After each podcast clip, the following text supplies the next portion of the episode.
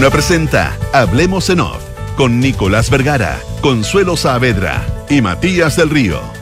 Auspicio de AFP Habitat, Santolaya, constructora inmobiliaria. Nuevos sabores llegan a Monticello. Asociación Chilena de Seguridad. Consorcio. Arrienda y vuela con Mita Rentacar. Talana. Rediseña la forma de trabajar. Banchile Inversiones. Y Clínica Alemana. Duna. Sonidos de tu mundo.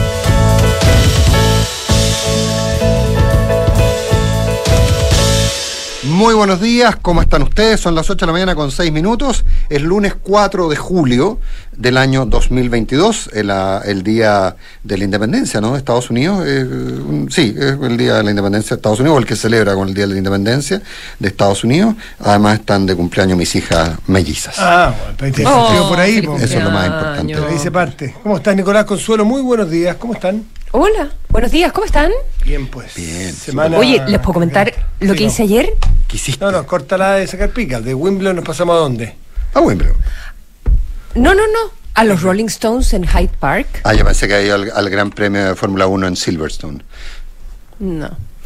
Em, mucho mejor para mí. ¿Viste los Rolling Stones? No, a los Rolling Stones lo he visto varias veces. Eh, eh, tuve la oportunidad de verlos en La Habana, que yo creo que es una de las Ah, experiencias claro, más alucinantes que he tenido en mi vida. Pero lo que pasa es que tú me tienes que entender, fui con toda la familia, entonces la emoción de ir como a un concierto de, de, de los Stones y, y en Londres, en, en su ciudad, en fin. Eh, pero a lo que voy es que cuando yo sea joven quiero ser como Mick Jagger. Tiene 78 años. 78. Están celebrando, este es el tour de los 60 años de la banda. O sea, bueno, se acaba de morir Charlie Watts, eh, ¿verdad? No, no- no hace mucho el que eh, yo creo que murió como a los 80 años, era, era como el mayor del grupo. Eh, los otros tienen 78, eh, qué sé yo, 79. Em, em, y probablemente la última vez que uno los vaya a, a ver en vivo, ¿verdad? Eh, y es tan impresionante Hace Mick rato que se- Jagger hace rato que se a los viene diciendo 78 eso. años. Bueno, pero Ahora, pero, pero la, Ojalá que no, ojalá que no. Ojalá que no, Pero claro. ver a una persona, de hecho hoy día en la mañana no pude evitar, sino que cómo se mantiene tan bien así en Bueno, este- ¿Cómo se mantiene Mick Jagger así? Eh, Pero eso Y es... No. Genética, supongo. No, no, no, no, no, no, no. Este gallo se chantó hace muchos, muchos, muchos años. Exacto. Se pegó, chantó, chantó del Sí. todo. Eh, tiene una rutina diaria de ejercicios, tiene alimentación. Cada cierto tiempo se interna, entiendo, en un centro en Suiza o en algún lugar. Eso no sé, estuve leyendo una entrevista que dio a propósito de esta gira y eh, porque es lo que todo el mundo le pregunta. No solo mantiene la voz, digamos, yo, yo en ese mismo eh, lugar hace eh, antes de la pandemia vi a, a Bob Dylan. Que, claro, que vos, vos, vos ya como, que recita. digamos que vos recita como que no le queda mucha, claro, claro. No le queda mucho, lo que es precioso porque lo vi, lo vi ahí Claro. eh, cantar o recitar like a Rolling Stone y ahora verlo con los Stones en el mismo lugar, realmente eh, emocionante. Eh, pero explicaba a propósito de esta, de esta gira de los 60 años de los Rolling Stones, Mick Jagger, em, más o menos su, su rutina y como dices tú Nico, él dijo, bueno, eh, yo ya obviamente prácticamente no tomo eh, y eh, va tres, tres horas al día de ejercicio. Sí. Eh, dice, medito, hago otra hora al día de ejercicio, estiramientos, yoga, eh, pesas, de- cardio. eh, viaja con un cardiólogo, hace toda la gira con un cardiólogo, Sí. porque él tuvo un, le tuvieron que reemplazar una válvula. Una válvula, una Eh, válvula mitral. pero verlo moverse, cantar, recorrer el escenario de arriba abajo, como que tuviera 30, Sí. eh, es un espectáculo. Creo que y, eh, Viene, viene no- saliendo un COVID. frontmans como, como él. Consuelo me dicen que viene saliendo un COVID.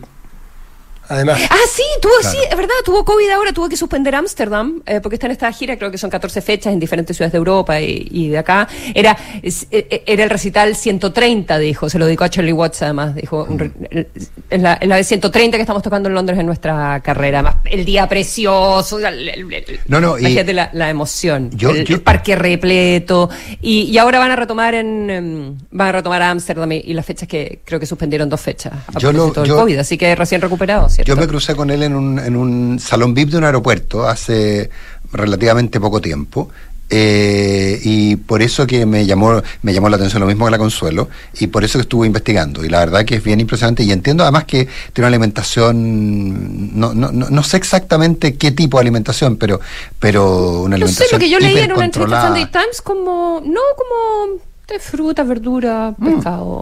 No, claro, pero, pero muy controlada y muy Granos. ordenada. Y muy ordenada. Sí, o sea, no, no es fome absoluta, pero eh, en fin, es eso. Bueno, una cosa por otra. Él mismo decía, no es natural que uno esté haciendo rock and roll a esta edad. Entonces, Claro. la verdad es que yo tengo que dedicarme a, a mantenerme bien para poder hacerlo, porque no es lo que uno debería estar Pero haciendo. es impresionante, lo, como tú dices, y, y no sé, yo lo tuve bastante cerca, lo tuve como a dos metros o menos, eh, y o no... sea, ya, tú, tú conversaste con él. no, de no, no, no, no, Amigo. no, no, no, estaba, no, no, Otro estaba- tema, menos de dos no, metros ya, otro tenía- tema. había- Seis grados, seis grados de separación. Había un par de orangutanes, había un par de orangutanes ¿Andaban alrededor. contigo? Que, no, no, los orangutanes andaban con él. Eh, que no era muy, no era muy posible acercarse. Bueno, Eh, hoy pero- tema- temas que, que convocan, aparte de lo de Pero- rock and no, roll, pero déjame convocan terminar. a los sobre 50. Pero ¿no? Pero no de aquí pasamos a Argentina al No, tiro, porque a, no, lo- a lo- no, a los no, argentinos no. les gustan mucho los Stones. Sí, claro. Podemos encontrar una fórmula. No, en todo caso no se ve muy operado, eso es lo que quería decir. Ya. 8 de la mañana con 12 minutos. Me aburriste. Y ahora Hoy yo, entramos, al- hoy yo te aburrí a ti. no, ahora entramos a la sección que también le interesan a los sub 50. Es como mantenerse y todo eso. Eh, hoy, hoy es el día histórico, un día muy histórico termina, hoy dejan de ser convencionales 154 chilenos y chilenas que han dado bastante que hablar en este año. Y Yo que- pensé que decir han dado jugo. y que, han prenda- que presentan eh, un texto que se le entrega al presidente de la República y que el 4 de septiembre será sancionado por, lo, por la ciudadanía en favor de- o en contra de lo que nos proponen. Ese es el hecho. Claro. ¿Qué es lo que va a ocurrir hoy día? Bueno, está por verse, pues, porque una de las cosas que la convención nos tiene acostumbrado es a darnos eh, noticias y a, y sorprendernos y a, y generar, eh, generar impacto. Hemos visto muchas cosas impactantes del día uno, esa es una de las características. En el día uno nos sacan de la de lo habitual, nos sacan de lo, de lo esperado. No sé si va a estar Carmen Gloria Valladares hoy día para... ante- Para poner orden. Sí, claro, ante caso de necesidad, rompa el vidrio y saque a Carmen Gloria Valladares eh, para que salve la situación. No, me, no sé. me escribe un amigo que iba pasando por el Cerro Santa Lucía y me dice que hay una rogativa mapuche y en día de preemergencia hacen fogata. Solo repito lo que me dice. Eh, hay gente que hacía asado y les dice nada. Bueno, está bien, no pero problema, está bien, no pero, pero es un acto público. Bueno, pero en fin. Pero- Oye, no, eh, a ver, hay por supuesto que, es que parece que es imposible que la convención y la mesa directiva de la convención haga eh, nada sin que genere polémica. De hecho, eh, el texto, por ejemplo, no, no fue entregado, va a ser entregado recién ahora. Eh, un grupo de convencionales, incluyendo algunos de, de- un grupo de convencionales de derecha, incluyendo algunos de izquierda y centro izquierda, eh, quisieron, pidieron, bueno, mándenos el texto ya que estamos listos. No, se entrega en las sesiones del Pleno. Un poquito absurdo. ¿Cuál es la idea? No, no, no, no, lo- no logro entender. ¿Un acto de autoridad? O, o estarán haciendo arreglos todavía? No creo. No, no, si está, está mandado a la imprenta, imprenta. po. sí, Sí, está está mandado a la en- imprenta. Tiene que estar en imprenta hace, no sé, dos días. Y probablemente además los, los convencionales que lo pidieron lo tienen. Lo más probable es que lo tengan. En PDF lo puedes tener. Claro, entonces no entiendo por qué oponerse, pero, pero en fin. Pero empieza la campaña.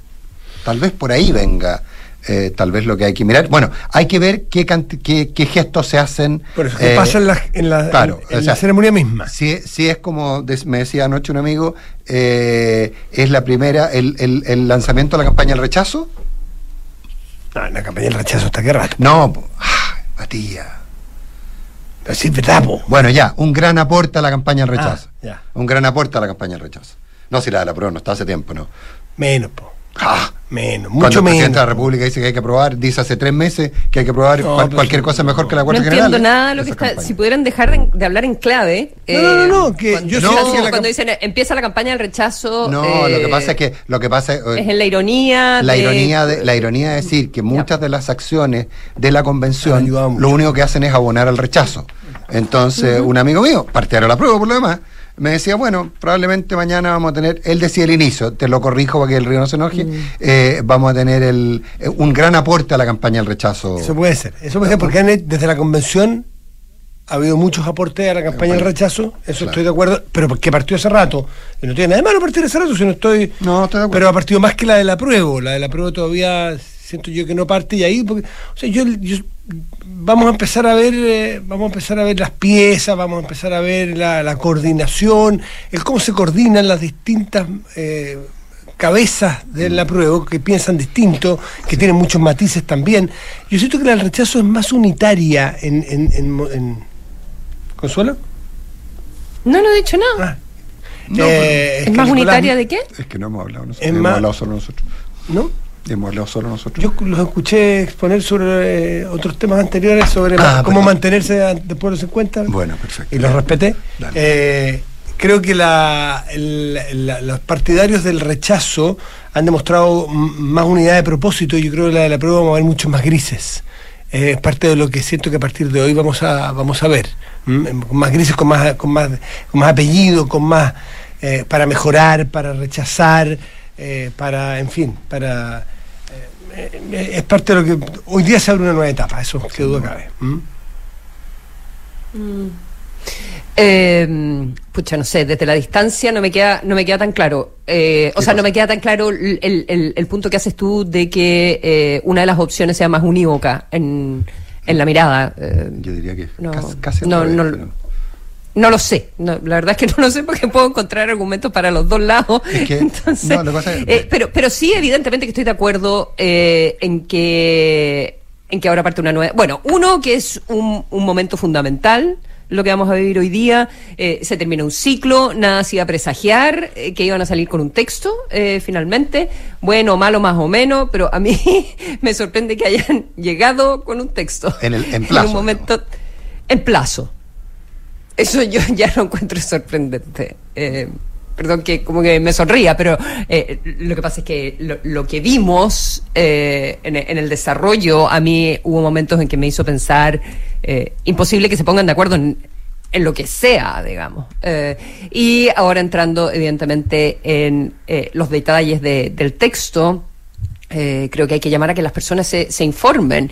Y eh, contrario, obviamente nosotros estamos en el negocio de mediar, digamos, de, de- de informar, dando eh, contexto, mirada, eh, incorporando la mayor cantidad de puntos de vista que se, que se pueda dentro de las limitaciones que, que cada uno de nosotros eh, tiene.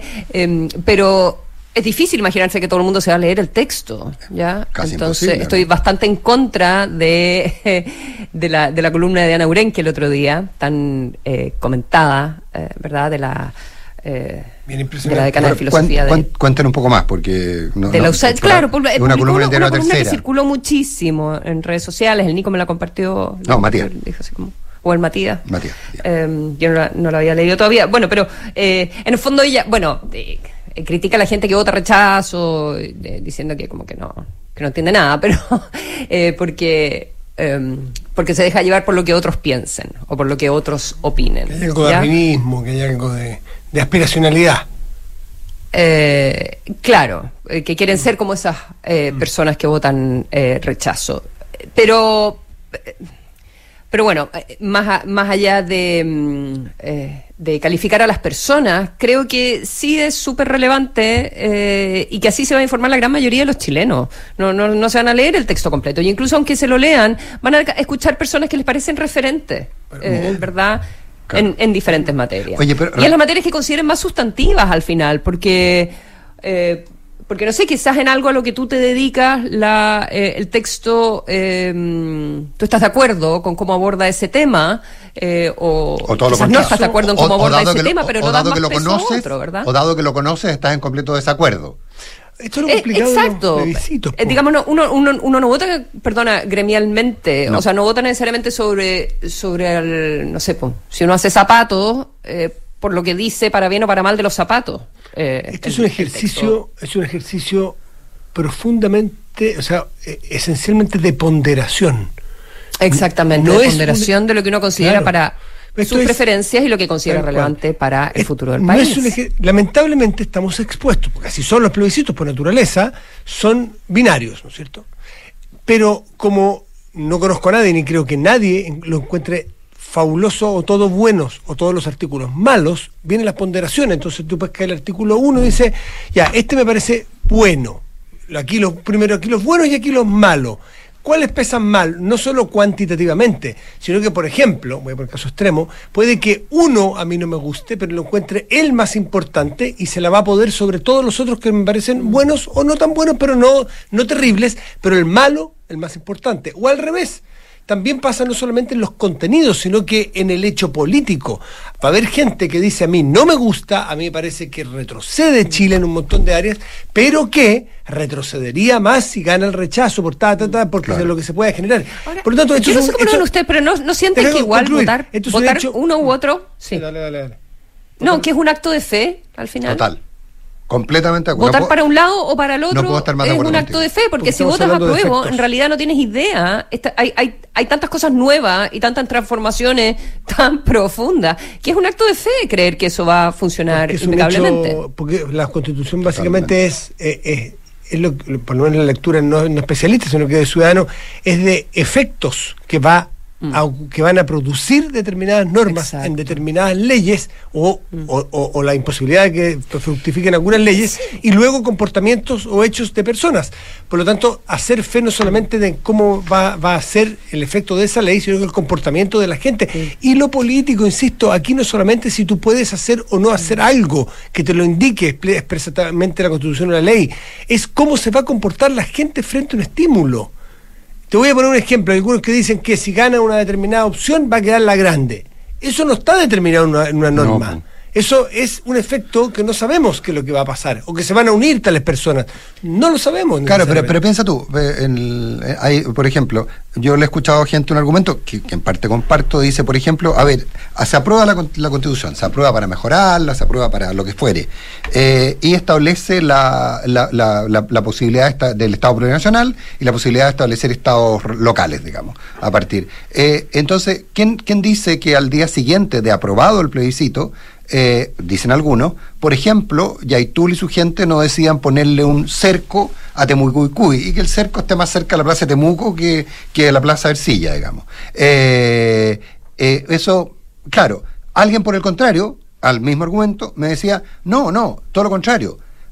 dado que la Constitución establece el Estado Nacional, le van a quitar a Yaitul el argumento con el cual convence hoy día al pueblo mapuche de, de aparecer vinculado a esta gesta dos posiciones, te das cuenta frente al mismo estímulo, dos posiciones completamente distintas. Eh, puedo estar más de acuerdo con una que con la otra, pero, pero, pero dos, dos posiciones completamente distintas. Pero son plausibles.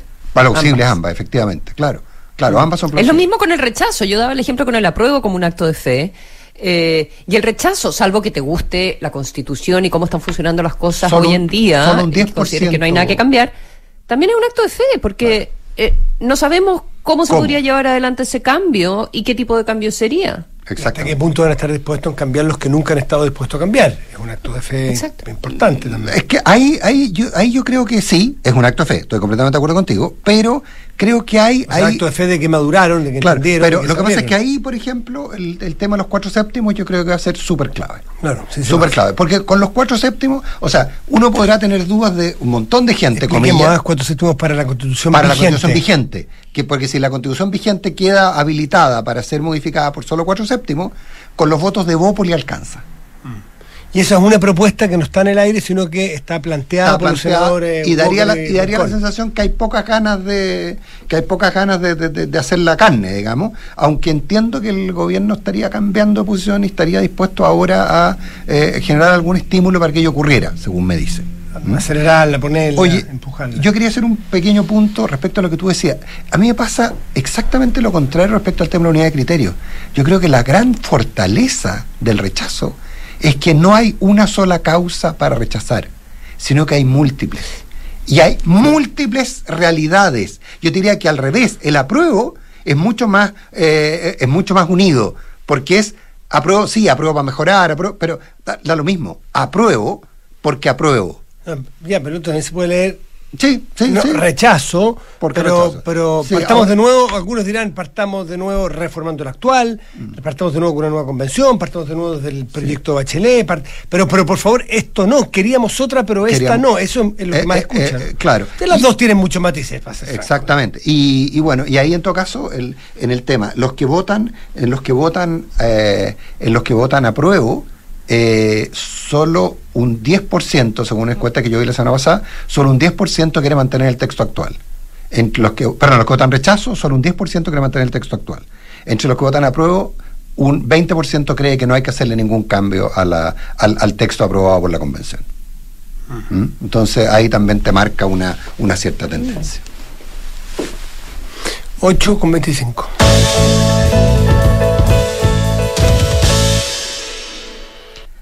El día sábado, eh, en Avellaneda, daba un discurso, no sé si era exactamente en Avellaneda, pero por ahí daba un No, discurso. En, En, en, eh, Avellaneda, creo que bueno, da igual. es- No. Se llama Ensenada. En Ensenada, tienes toda la razón. En Ensenada, tienes toda la razón. Provincia en, de Buenos En Aires. Ensenada, que es provincia de Buenos Aires, que está. Al eh, sur de Buenos Aires. Sí, está, Ensenada está a, 100, a 200 kilómetros de Buenos Aires. Bueno, eh, daba un discurso Cristina Fernández. Eh, alguien dirá, ¿qué importa? La vicepresidenta estaba dando un discurso. ¿Qué es lo que pasó en paralelo? Era el aniversario, no sé si de muerte o natalicio de Perón, por eso era tan Eh, relevante. ¿eh? Sí, era, era un acto importante, era un acto importante. En el mismo minuto en que ella empieza a hablar, por Twitter, Martín Guzmán informa que le ha comunicado al presidente Alberto Fernández su decisión de renunciar al Ministerio de Economía. Martín Guzmán es ministro de Economía, aquí sería de Hacienda. Eh, claro, Marcel. hay un acá. secretario de Hacienda, pero, pero el jefe económico en Argentina es el ministro de Economía y en este caso era, eh, era, era- era el ministro Guzmán, Martín Guzmán. Eh, a ver, ustedes dirán, de nuevo, ¿y qué tiene? Lo que pasa es que Martín Guzmán se había convertido en los últimos meses en la gran piedra de tope en la relación entre Alberto Fernández y Cristina Fernández. El presidente y la vicepresidenta argentina, o sorpresa, están absolutamente peleados. Ayer, el, el domingo, hablaron por primera vez en seis meses. Hablaron por primera vez en seis meses por O teléfono. sea, a- el- Cristina Fernández lo notificó después de seis meses del cambio Claro, que tenía que hacer. Claro. Y claro, y- y, bueno. Y el punto es que Cristina Fernández quiere gobernar porque sostiene, y aquí viene el punto de fondo, ella ha usado una metáfora que es eh, Alberto usa la lapicera. ¿Qué es lo que significa Alberto usa la lapicera? Dicta decretos, leyes, leyes, reglamentos y normas que controlen la inflación. Y aquí hay una cosa bien profunda en la mentalidad de Cristina Fernández y del kirchnerismo en general, y que es que no ven la inflación como un fenómeno monetario, sino que lo ven como un fenómeno político. Y por lo tanto, no se resuelve con medidas macroeconómicas, sino que se resuelve con lapicera, dictando leyes y obligando a comportamientos de los actores económicos Por ejemplo, congelar o bajar precios. congelar o bajar precios, eh, prohibir las importaciones, eh, restringir el acceso a los dólares, eh, etcétera, etcétera. Eh, y eso eh, básicamente es una, eh, una el- el, eh, la, la lógica de la lapicera es que eh, la, la- la inflación se combate con decretos. No es un fenómeno, es un fenómeno político, no es un fenómeno económico porque siempre detrás hay una, hay una teoría conspirativa. Y Fernández y, y Martín Guzmán renuncia, eh, genera un desastre. Hasta ayer a últimas horas de la noche se hablaba de feriado cambiario hoy día en Argentina. Eh, no, no, no, finalmente no va a ocurrir porque se nombró ministra de Hacienda. Martín, Fen- Martín. Guzmán, para, para, para ca- ca- cifrarlo en un solo, o ponerlo, ubicarlo en un solo lugar del mapa, eh, y, y quizás su gran culpa, entre comillas, para el kirchnerismo y para el, el, el- el kirchnerismo más duro, la cámpora, de los que hoy día en la realidad están gobernando Argentina, eh, su pecado de origen es eh, haber negociado con el Fondo Monetario Internacional Haber llegado a acuerdo. haber llegado a acuerdo y una de las cosas que quería hoy últimamente se había opuesto ya en los términos más concretos y más de detalle al eh, o él quería eh, No, no, flexibilizar o actualizar algunas tarifas de energía De por energía. ejemplo Y no lo y eso fue lo que hizo estallar por último la, la él había tratado de sacar por ejemplo el secretario de energía varias veces que era más bien kirchnerista él siendo el jefe de todo el equipo y nunca pudo hacerlo señor Basualdo bueno terminó eh, saliendo él mismo porque se dio cuenta que no tenía ningún poder como ministro de Economía para llevar la economía adelante. Eh, y, y, claro, tienen un presidente que lamentablemente no corta ni pincha en este momento de manera bien dramática. Se pasa, ah, eh, hubo todo el sábado en la tarde y noche programas especiales de urgencia en Argentina, porque esto es una crisis mucho más que económica, es una crisis Es que eso política. les iba a preguntar. ¿cuál, cuál, eh, ¿Cuáles son las. O sea, ¿qué es distinto a lo que hemos visto durante todo este tiempo de, de gobierno de Alberto Fernández? De Alberto. Y si es distinto, eh, ¿cuáles son las consecuencias de esto y, y qué se podría que empieza, que se, que, o sea, lo que dicen todos los analistas es que queda claro que empieza a gobernar Cristina Claro, Fernández. se rompe la represa. Martín. Guzmán era la represa al, al, a la Cámpora, que Sí, es el grupo pero- que dirige. pero- y aquí ya de- Fernández la entrega, Pero definitivamente. mirado desde afuera, eh, tiene razón la Consuelo. Ahí hay una pregunta legítima que hacerse. Es que el punto, la respuesta a lo que tú planteas, Consuelo, es la siguiente. Es que, viste, en- en la- al- a- ante la renuncia de Guzmán, el presidente Alberto Fernández se ve en la disyuntiva de decidir él tomar un curso de acción, poner a alguien de su confianza, había varios nombres, o preguntarle a Cristina Fernández qué hace. Y Cristina Fernández... Y la, y la, la, la ministra, ¿cómo se llama? La, la griega. Batakis. Batakis.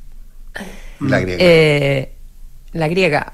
Ella. Es- ¿Qué se puede esperar de ella? Ella, ella fue, ella eh, eh, Del es- riñón. Es del riñón, del riñón. Del ella evolucionó hacia, hacia el kirchnerismo, hacia una cierta cer- cercanía con la cámpora. Ella ah, eh, académicamente, eh, profesionalmente intachable. O sea, eh, el mismo caso Martín Guzmán. ¿ah? Eh, eh, son, ella estuvo en, eh, en, en, eh, en la ella tiene un posgrado en la Universidad de Nueva York, que es economista de la Universidad de Quilmes. eh, ha estado siempre vinculada a la sociedad al aparato público, pero, pero en términos de currículum y me dicen que en términos de personalidad también. Es alguien bastante eh, fit para el cargo, digamos. El punto práctico es que si la van a dejar gobernar, si por ejemplo energía lo va a seguir manejando Cristina Fernández desde su lado, eh, y qué tan leal es ella a Cristina Fernández. Hasta ahora todo el mundo dice que es absolutamente leal. Solo una cosita, el viernes en la tarde, como te decía, que fue noticia de emergencia en Argentina con todos los programas políticos así funcionando a la distancia, todo, fueron realmente una crisis. Es, eh, se planteaba que ese día lo- no se sabía el nombre del reemplazante. El sábado, el sábado, El- la perdón, el sábado, sábado, perdón. sí. No se sabía el nombre, lo único que se sabía es que no iba a consultarle a Alberto Cristina y, y llamó a Massa, que es el presidente de la Cámara de Diputados, para tratar en conjunto de hacer un, un- un gabinete nuevo. Pasó el domingo y lo único que se sabe es que no pudo ser Massa, que Cristina Fernández nombró a la ministra y que, eh, para, y que hubo cacerolazos anoche en la Quinta de Olivos, fue la Quinta Presidencial, con lo cual se pospuso el nombramiento, va a ser hoy día, es decir, esto es un efecto mucho más político que económico, y que para y que no, se descar- no se descartaba que hubiese feriado cambiario por cómo van a reaccionar los mercados, y que no se descarta que haya molestia social porque la inflación va a llegar y supera los 50%. Entonces, eh, hay que estar muy atento a lo que ocurra con un presidente que ya estaba bastante ausente, que pierde totalmente la- la- las riendas del poder y cómo va a reaccionar. Estamos hablando a un año y medio de las elecciones, o a un- Rendición, de las elecciones presidenciales. Se ve como una rendición incondicional. Eh, y se habla, ya se habla de la proclamación del- de, de- de Cristina propiamente como presidenta, eventualmente a un nuevo mandato presidencial. Así que de Argentina está muy crítico, política y económica y socialmente. Eh, algunos dicen que es una verdadera bomba de tiempo nuevamente. 8.33. Oye, antes de ir a la pausa, porque tenemos un contacto muy interesante, antes de ir a la pausa, no qui- quiero, quiero recomendarles, pero profundamente, dos columnas que publicó el diario La Tercera este fin de semana. La primera, eh, la que más recomiendo, es la columna de Ascanio Cavallo. Ascanio hace buen, buen rato que viene escribiendo unas columnas muy, muy lúcidas, bueno, siempre, tiene una tremenda pluma, pero, pero, pero últimamente ha estado muy... Y, esta es una columna que se escapa de la coyuntura propiamente tal en términos, no es, no es sobre la convención, es sobre la macrozona sur. La tesis que plantea Ascanio Cavallo, yo recomiendo, la podemos conversar en la semana, eh, es bien impresionante porque plantea la cooptación finalmente del, eh, del, del- del- conflicto mapuche por grupos, eh, de- de- por delincuentes, pero la incapacidad del Estado de entenderlo y de afrontarlo. Y no se refiere solo a este estado sino que se refiere es- recomiendo es una esas típicas columnas que escribe Ascanio Cavallo eh, en que claramente ha conversado con mucha gente tiene maneja mucho off y lo, y lo convierte en una tesis y la otra que recomiendo sobre estados de bienestar es una columna de Ernesto Tone eh, que es así al final termina eh, entroncándose con la convención pero una, sobre lo- los distintos tipos de estados de bienestar eh, que, que recomiendo. Son dos columnas absolutamente imperdibles. 8 de la mañana, 35 minutos. Porque todo lo que eres es fruto de tu trabajo, cuidemos juntos lo que se ha logrado. Defiende tu libertad de elegir, tus ahorros son tus ahorros. AFP Habitat, más de 40 años juntos haciendo crecer tus ahorros. Tus arriendos Mita te llevarán a volar. Así es, el Rentacar, que te hace acumular millas, sorteará 3 millones de millas Latam Paz. Gana hasta 200 mil millas en cada arriendo entre el 11 de julio y el 12 de septiembre y vuela. Porque un buen inversionista busca números y no palabras, decide hoy por un departamento Santolaya. Solo 5% del pie hasta en 48 meses de plazo y cuotas desde solo 95 mil pesos. Dale un upgrade a tu salud con el seguro alemana Más Salud. Accede a coberturas en hospitalizaciones de alto costo, hasta 50% de descuento en exámenes de diagnóstico ambulatorio y muchos otros beneficios. Conoce los seguros de la alemana, cotízalos online en alemanaseguros.cl. Ahorra tiempo y costos en la gestión del área de recursos humanos. Con Talana, dedícale más tiempo a tu equipo. Conoce más en talana.com.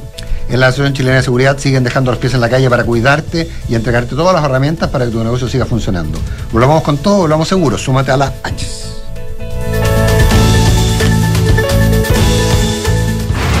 El 73% de las personas LGBTIQ deja su trabajo en menos de tres años por discriminación. Conoce cómo cambiar esta realidad y generar espacios de trabajo sanos y seguros para todas las personas, sin diferencias. Más información en www.h.cl diversidad. Asociación Chilena de Seguridad. Las mutualidades de empleadores son fiscalizadas por la Superintendencia de Seguridad Social www.suceso.cl. Tener una cuenta vista para ahorrar y ganar intereses por tu saldo es más conveniente. Muchos bancos te ofrecen una cuenta vista para manejar tu plata del día a día, pero la verdad, nada que me llamara la atención. Hasta que descubrí la cuenta más de Banco Consorcio. Me permite ahorrar y ganar intereses por mi saldo. Y además la uso como tarjeta de débito para mis compras. ¡Qué mejor! Pide hoy mismo tu cuenta más de Banco Consorcio y comienza a ganar intereses por tu saldo. Solicítala hoy en consorcio.cl. Otorgamiento sujeto a evaluación comercial. Infórmese sobre la garantía estatal de los depósitos en su banco en www.cmfchile.cl. Lo mejor del bossa nova y blues mundial llegan con Brazilian All Stars. Víctor Biglione, Claudio Dolzbergi, Ignacio Mena, Marcelo Córdoba, Daniela Castillo. 5 de agosto 21 horas, Gran Arena Monticello. Entradas por topticket.cl. Brazilian All Stars, la gala del bossa nova y blues mundial. La entretención está aquí. Descúbrela en granarenamonticello.cl. Digitaliza los procesos del área de recursos humanos con Talana, la más completa y robusta plataforma para la gestión de personas. Gracias a los módulos de remuneraciones, asistencia y turnos, firma digital, desarrollo organizacional y reclutamiento y selección, Talana ha ayudado a las empresas a reducir sus costos operacionales. Únete a las miles de empresas que ya han digitalizado su área de recursos humanos con Talana. Conoce más en talana.com. No le des más vueltas. Invierte seguro. Decídete hoy por un departamento Santolaya. Unidades con descuentos de hasta 17%. Solo 5% de pie. Hasta en 48 meses sin cuotas. Desde solo 95 mil pesos. Te regalamos hasta 24 dividendos para comprar con solo el 10% de pie. Arriendo garantizado para inversionistas. Santolaya. Más de 30 años de experiencia para multiplicar tu inversión. Consulta condiciones en santolaya.cl. Santolaya Constructora Inmobiliaria. Números, no palabras. Chile y su gente. Somos los que creemos en el esfuerzo para lograr grandes cosas. Los que ahorramos para construir un mejor futuro. Los que nos levantamos día a día para sacar adelante a los nuestros y a todo Chile. Cuidemos juntos lo que hemos logrado. No solo por ti, sino también por tu familia. Defiende tu libertad de elegir. Tus ahorros son tus ahorros. AFP Habitat. Más de 40 años juntos, haciendo crecer tus ahorros. En Mita, Rentacar y Leasing Operativo somos mucho más que autos para disfrutar. Somos mucho más que flotas para las industrias que mueven el país. Somos servicio de excelencia y seguridad. Somos innovación y cuidado por el medio ambiente. Además, somos referentes en la movilidad para empresas de norte a sur, como también para las personas que hacen de su vida un constante movimiento. Mita Rentacar. Elige tu destino. Nosotros te llevamos. Visítanos en mita.cl. El compromiso con el medio ambiente es parte de las inversiones responsables. En Banchile, Administradora General de Fondos SA, nos hemos comprometido con ellas al adherir a los principios de inversión responsables, que promueven un sistema financiero global económicamente eficiente y sostenible, que en el largo plazo beneficia tanto al medio ambiente como a la sociedad en conjunto. Conocen nuestra oferta de productos ESG en banchileinversiones.cl. Qué rico que podamos viajar todos al sur este año. Haber calzado las vacaciones fue una tremenda idea. Sí, con la Javi estamos listos, listos. Oye, ¿y cómo lo van a hacer con el Roque al final? Se queda donde mi mamá. Con Marcelo contratamos Verisur hace un par de días, así que podemos partir tranquilos. Ah, qué buena. Y la casa queda en buenas manos. Sabemos que quieres estar tranquilo cuando sales de casa. Conoce la alarma Cero Visión de Verisur, capaz de actuar antes que lleguen las fuerzas de seguridad. Calcula online en verisur.cl o llama al 600-385-0003. Activa Verisur. Activa tu tranquilidad. Hablemos en off. Nicolás Vergara, Consuelo Saavedra y Matías del Río están en Duna.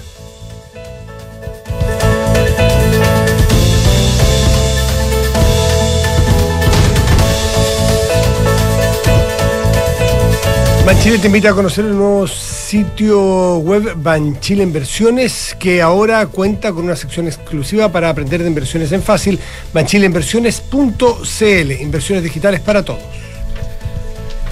¿Qué son No, yo, yo quería, hacíamos arañas para que me mirara alguien para saber si teníamos listo al invitado o no. No, yo hago así Ah, como yo te que, estaba mirando, no te como- servía de nada, como que, como que Oye, ya. hago así, así como que los atraigo. Mm, uñitas. Oye, ya, eh, voy con mi mención, perdón. tener una cuenta a vista que te paga intereses solo por tener saldo en ella es posible. Conoce la nueva cuenta Más de Banco Consorcio, donde solo por mantener saldo ya estás ganando. Solicita tu cuenta Más en consorcio.cl. Las noches en Monticello son para vivirlas con los mejores artistas. Disfruta la- lo mejor del Bossa Nova el viernes 5 de agosto, el primer viernes de agosto, con todos los éxitos de Brazilian All Stars. Monticello, apuesto, te va a gustar. 8 con 41 está nuestro invitado, sí, saludamos al economista em, José Luis Daza desde Estados Unidos. Doctor en. Economía, socio Sí. fundador de QFR Capital Management. Eh, José Luis, ¿cómo estás? Muy Y buenos ex asesor económico José. ¿Cómo estás, José Luis? Hola, José Luis, ¿cómo estás? Muy buenos días, eh, Consuelo, Matías, Nicolás. Un placer, como siempre, estar con ustedes. Habíamos Gracias, quedado, con, habíamos quedado a conversar sobre situación internacional. Y, y- y y- tenemos una aquí que él la sigue muy de cerca, además. así que- Claro, pero yo creo que es imposible no, no, no entrar también sobre una- una- un Twitter ayer, una columna que escribiste sobre el tema de, de la de la reforma tributaria en Chile, Ah, el impuestazo del cual hablaste tú y que dice que se están tomando eh, decisiones con análisis erróneos. No sé si quisiera partir por ahí. la también- comparación con la OCDE es un error a partir de que, de que la OCDE, de que Chile en términos de crecimiento, un montón de cosas, de mejora de la calidad de vida, tiene muchos mejores indicadores que los países de la OCDE. Entiendo que ese era el resumen. Mira, sí, en cierta forma, mira, el objetivo mío eh, con ese con ese eh, tweet era básicamente eh, eh, poner las premisas sobre las cuales vamos a actuar. La decisión de si Chile necesita más impuestos o no más impuestos, yo creo que es independiente de las comparaciones que están haciendo con la OCDE, que desde mi perspectiva son erróneas, son muy malas. O sea, la OCDE eh, tiene muy poco y nada que ver con Chile en su promedio. Las características de las economías de la OCDE son muy diferentes a las chilenas. Ellos tienen mercados formales, los países desarrollados, mucho más que Chile, prácticamente no existe la, informalidad, nosotros sí las tenemos. Entonces, el punto es que esta idea que se escucha mucho en Chile, que nos tenemos que parecer a la OCDE, a mí me parece que es un error. Eh, y, ¿Y por qué utilizar a la OCDE como benchmark? Que la OCDE, cuando nosotros veremos su evolución, su comportamiento, su desempeño, en promedio ha sido malo, porque en los últimos 20 o 30 años. ¿Por qué no nos comparamos con los mejores países del mundo, los más dinámicos del mundo? Si tú miras en los últimos 50 años, de- en los últimos 50 años, hay un grupo selecto de países solamente que logró vencer la, la, esta, la trampa del ingreso medio que se pudo desarrollar. Y son países, eh, eh, todos, en su gran mayoría, que tienen una carga tributaria muy parecida que la que tiene Chile hoy, incluso inferior a la que tiene Chile hoy. Entonces, el punto que yo quería hacer ahí es que no, eh, si vamos a tener un benchmark, agarremos el benchmark correcto, eh, que es muy distinto a necesitamos más recursos, ¿para qué vamos a hacer con estos recursos? Y, y lo interesante de la reforma es que no nos han dicho nada de qué van a hacer con los recursos que se recauden. ¿Solo? Em, eh, sí, bueno, me quedé pensando en lo, en, en lo de la OCDE, que también se usa como benchmark porque, porque bueno, eh, tiene, tiene estándares, eh, pertenecemos al, grupo y, y- y bueno, te entrega eh, información eh, que, que está disponible para, para todos. Eh, eh, pero tú dices que no nos han dicho en, en qué se van a gastar los dineros. Sí sabemos que van a ser para eh, gastos permanentes, lo ha dicho el, el ministro de Hacienda, y para, evidentemente para llevar adelante eh, parte de las propuestas de, gobierno. Eh, hay mucha discusión de que este no es el momento adecuado para eh, llevar adelante una reforma tributaria de estas características. ¿A ti te parece que nunca sería el momento adecuado llevar adelante una reforma tributaria de estas características? Y yo creo que la estructura tributaria que queremos tener con- como país es algo que nos va a impactar y que va a permitir planificar en el largo plazo. Yo creo que los economistas siempre piensan que este no es el momento adecuado. Así que eh, eh, si vamos a hacer una reforma tributaria, eh, eh, creo que lo más importante, incluso más importante que el timing, es que la reforma tributaria sea la correcta, sea la que nos permita alcanzar los objetivos que queremos.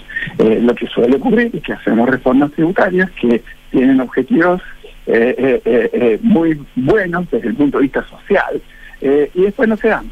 Entonces, yo creo que, que el timing es siempre malo, así que más que en- enfocarme en el timing, yo me enfocaría en hacer una reforma tributaria correcta, que genere los incentivos correctos, que genere la justicia eh, eh, eh, redistributiva que queremos tener correcta y que genere los incentivos a la inversión para poder crecer y tener más recursos para todos. Por reforma tributaria o por reforma es cambiar lo que está vigente en cualquier ámbito, ¿no es cierto? Si tú fueses el ministro de Hacienda hoy día, ¿tú estimas que habría que hacer una reforma y qué tipo de reforma harías tú? Mira, yo creo que de- déjame dar un paso más atrás para ver eh, de- de- desde eh, cuáles son eh, a, grandes rasgos los problemas que yo veo en Chile y cómo considera una reforma tributaria dentro de ese marco. Un problema muy grande que, que tenemos en Chile, que yo creo que, que es bastante notorio, es que tenemos un Estado que está sobrepasado, completamente sobrepasado en su capacidad gestional, de gestionar, de operacional. Cuando tú ves las, las distintas áreas en que el Estado tiene responsabilidad, desde darnos seguridad a, los, a, la población de lo que está pasando en el sur, seguridad eh, urbana también, de lo que está pasando con el crimen. Veamos lo que está pasando en salud, listas de espera por dos, tres años, eh, miles de personas que mueren eh, esperando eh, eh, ser intervenidas quirúrgicamente. No podemos confrontar nuestra con frontera, controlar la frontera. Mira, mira la calidad eh, eh, eh, de- urbana de nuestra ciudad, lo que está pasando, el orden, la, la, la basura. Entonces, yo veo que tenemos un Estado que gestionalmente está sobrepasado.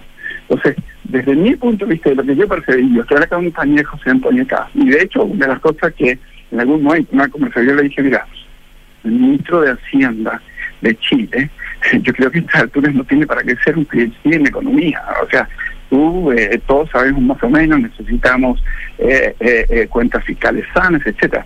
Pero tenemos un, un, un problema de gestión eh, gigantesco en el Estado de Chile, muy, muy, muy grande. Entonces, meterle más recursos a esto que está funcionando muy mal, eh, yo creo que por ahí no va la mano. Así que número uno, yo te diría que tenemos un problema de gestión de un aparato estatal hipertrofiado que no puede cumplir con sus operaciones, sus compromisos básicos. Número dos, tenemos un problema grande a futuro con lo que ha pasado con la inversión, con la formación de capital bruto, es decir, cuánto, cuántas nuevas fábricas, cuántos nuevos eh, empleos, cuántos estamos creando hacia el futuro. Y en ese sentido, yo creo que una reforma tributaria tiene que contemplar eh, el impacto sobre la inversión, eh, que en este momento está muy mal, se ha venido deteriorando y con estos niveles de inversión que tenemos actualmente no vamos a poder satisfacer las necesidades que todos queremos. No vamos a poder hacer las políticas redistributivas que todos queremos. El ministro de Hacienda hace un, un- pone, él pone un- en, en- en la discusión un tema que creo que es muy válido. Y él dice, nosotros necesitamos los recursos para poder tener paz social, para poder tener una, una sociedad más justa, para poder hacer las políticas redistributivas. Los necesitamos. Si no tenemos esos recursos, no vamos a poder tener una sociedad que vive armónicamente en equilibrio. Y desde ese punto de vista concuerdo totalmente con él. La pregunta es, ¿cómo logramos tener esos recursos? Y la evidencia mundial, la evidencia en todas partes, en Chile y en todo el mundo es que si no logramos crecer, no vamos a tener esos recursos. Eh, eh, el, el, fíjate que eh, el, segundo gobierno de Michelle Bachelet trató de aumentar los recursos, trató de hizo una reforma grande, trató de aumentar el gasto en ciertas áreas y no nos trajo absolutamente nada de paz social. ¿Por qué? Porque la economía se estancó. En una economía estancada, donde los salarios de los jóvenes no aumentan, donde las posibilidades de empleo no aumentan, yo creo que es complejo, muy difícil eh, no tener confrontación. Entonces, yo creo que toda reforma tributaria que vas a hacer tiene que tener los elementos clásicos que saben todos los economistas. Número uno, tiene que ser justa. Los que tienen más, que paguen más. Y los que somos iguales, tenemos que pagar, tratar de pagar lo mismo. Número dos, que recaude lo que necesitamos recaudar. Y número tres, que fomente la inversión para poder hacer crecer la torre. Eh, José Luis, a ver, un poco para no saltar tan abruptamente de tema, pero en, la lógica del, contexto internacional hoy día, que es lo que probablemente tú eres un testigo privilegiado por, por, por, donde estás y por, y por el trabajo que hace. Eh, eh, estamos teniendo, ¿Tú crees que en Chile estamos teniendo conciencia real? Y no me refiero solo al tema, al tema tributario, sino que también en muchas otras materias, ¿estamos teniendo conciencia real del escenario mundial al que estamos enfrentados? Yo creo que hay algunas personas que sí y hay otras personas que no. Déjame decirte en términos, en términos de, primero de, regionales y después en términos de Chile. Para los grandes flujos de capitales, para los grandes eh, eh, inversionistas, América Latina prácticamente no existe. Si tú ves los flujos de capitales que vienen a América Latina en relación al resto del mundo, no existe. ya no, ¿no? La verdad ¿En algún, ¿Pero algún minuto fue eh, distinto, José Luis, o no? Bueno, bueno, en, eh, eh, eh, en el caso particular de Chile sí fue distinto.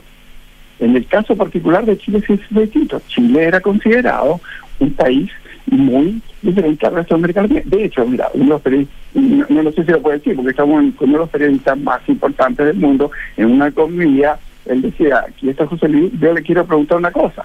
Él me decía, nosotros vimos hasta hace pocos años a Chile como parte de los países asiáticos que se iban a desarrollar. Tenían la dinámica, tenían el, eh, eh, el, rule of law, como le dice el imperio de la ley, tenían el orden como país asiático. Hoy lo vemos más como otro país América Latina. ¿Qué pasó? Entonces yo creo que nos pasaron a ver como un país más de América Latina, en donde la gente, los inversionistas, ¿por qué se interesan en América Latina? Se interesan principalmente por los commodities. Somos grandes exportadores de commodities y, y en términos de grandes volúmenes hay poco más hay algunas áreas, empresas tecnológicas, pero son bastante más pequeñas. Y yo creo que en, este contexto mundial, el impuesto al patrimonio del 2% es otra señal eh, eh, que va en la misma línea, que va en la línea de que nosotros no estamos haciendo un esfuerzo por traer riqueza, capital que venga a trabajar aquí. Chile. Eh, te lo pongo así. Yo creo que hay un poquito de desconexión con la realidad financiera eh, de la gente que trabaja en finanzas. 2% es un número muy alto, y sí parece pequeñito. Pero si tú eres un, si yo te planteo y te dice, tú eres una familia que va a planificar para los próximos 30 años, 30 mm. años, no sé cuál va a ser mi retorno, no sé cuánto va a retornar los recursos que yo tengo. Lo único que sí tengo claro, en 30 años, si tú haces el cálculo, te van a sacar la mitad de la plata, te van a quitar la mitad de tu riqueza. Así partes. Entonces, eh, es una señal, no sé si a usted le parece que es razonable o no razonable, pero en un mundo compitiendo por atraer capitales, eh, un país que te diga, no sé cuánto te va a retornar tu riqueza en este país, aquí en Chile, pero en los próximos 30 años le vamos a quitar la mitad de la riqueza, eso es lo que te pasa al 2%. Eh, eh, es, es, un mensaje fuerte, es una señal muy fuerte. Y en un mundo en donde están peleándose por atraer capital, todos los países compitiendo por atraer capital, no es una señal que va a ayudar a Chile eh, en ese sentido. Eh, eh, hay una razón muy, la evidencia es bastante clara. Cuando tú ves Europa, que fue en donde más se aplicaron estos impuestos a la riqueza, que en los 90 habían, creo que fue 12 o 13 países los que en un momento lo aplicaban, hoy lo tienen cuatro, y casi todos con tasas muy bajas. Estamos conversando con José Luis Daza, economista. Eh, José Luis, eh, me gustaría que aprovechar tu, tu expertise, tu vida, tu trabajo ahí en Estados Unidos, eh, para que nos cuentes qué está pasando y cómo ves tú, por ejemplo, este raid alcista de tasas de interés, hasta cuándo, porque sabemos que tiene efecto para muchos otros países, el nuestro por lo pronto, hasta cuándo tú ves eh, y cómo, cómo prevés el futuro, el horizonte de la economía americana. Mira, yo creo que eh, esa es, eh, eh, esa es la pregunta más importante que se está haciendo la gente que trabaja directamente en finanzas y en economía en el resto del mundo. Tenemos una situación sin precedentes en los últimos 30 años. Eh, fíjate que de- por 30 años el, el- mundo, prácticamente los países desarrollados, no tuvieron política fiscal no, no, no hacían política fiscal. La opción era tener las finanzas públicas, tratar de tenerlas más o menos controladas, explotaron después de la crisis financiera, aumentaron mucho los gastos, pero no hemos tenido políticas fiscales activas, procíclicas. Y en este contexto la única política que había era la política monetaria. Y utilizaron la política monetaria muchísimo para tratar de manejar los ciclos. Em, lo más notable es que a pesar de las extraordinarias, gigantescas inyecciones de liquidez de Japón, de Estados Unidos, de Europa, nunca tuvimos inflación. No tuvimos inflación, no, no, teníamos problemas por llegar al 2% de la meta infla- inflacionaria y a fuerzas, fuertes fuerzas deflacionarias. Viene la pandemia y eh, hay una explosión fiscal a nivel mundial eh, liderada por Estados Unidos, pero también muy grande en, otros países. Y en forma absolutamente sorpresiva para los bancos centrales, para todos, viene la explosión de, de, de- de- de inflacionaria que tenemos actualmente. Ahora, tiene algunos componentes que son temporales, algunos componentes asociados a la crisis de, eh, eh, de Rusia, a la invasión rusa, y tiene componentes de sobredemanda en todas estas economías que hicieron expansión fiscal muy grande, que van de Estados Unidos hasta Chile.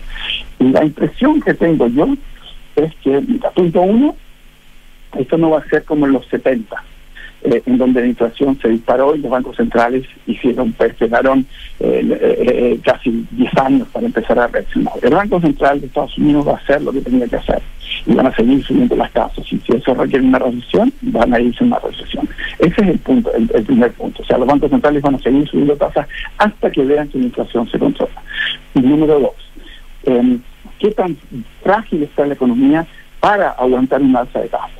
Yo creo que eh, la economía va, eh, eh, la economía en términos generales está en buen pie.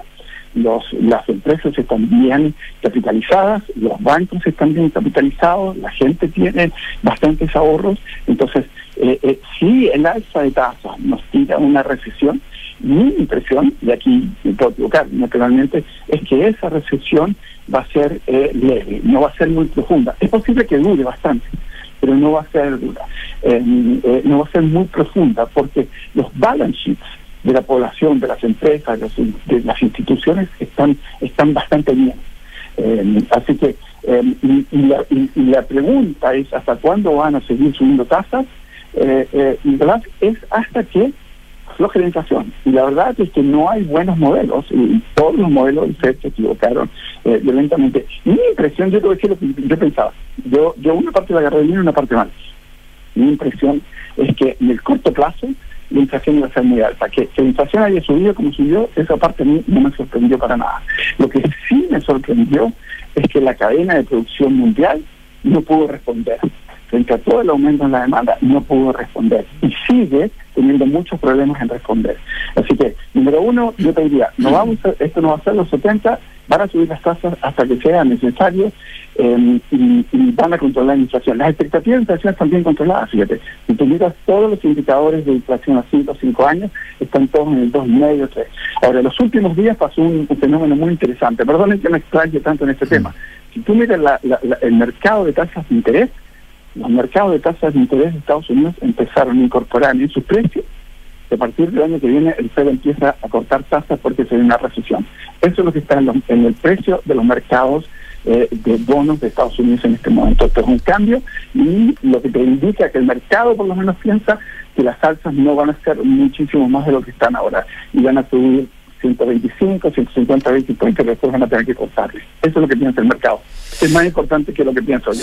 José Luis Daza, un, un millón de gracias por Gracias, esta, José Luis. esta mañana con nosotros. Esté bien. Gracias, José Luis. No, muchas gracias a usted. Chao, Buenos días. Nos vamos ya, viene. Nos vamos, ya viene información privilegiada. Antes, cartas notables. Hoy, dos cartas de Julio Verne.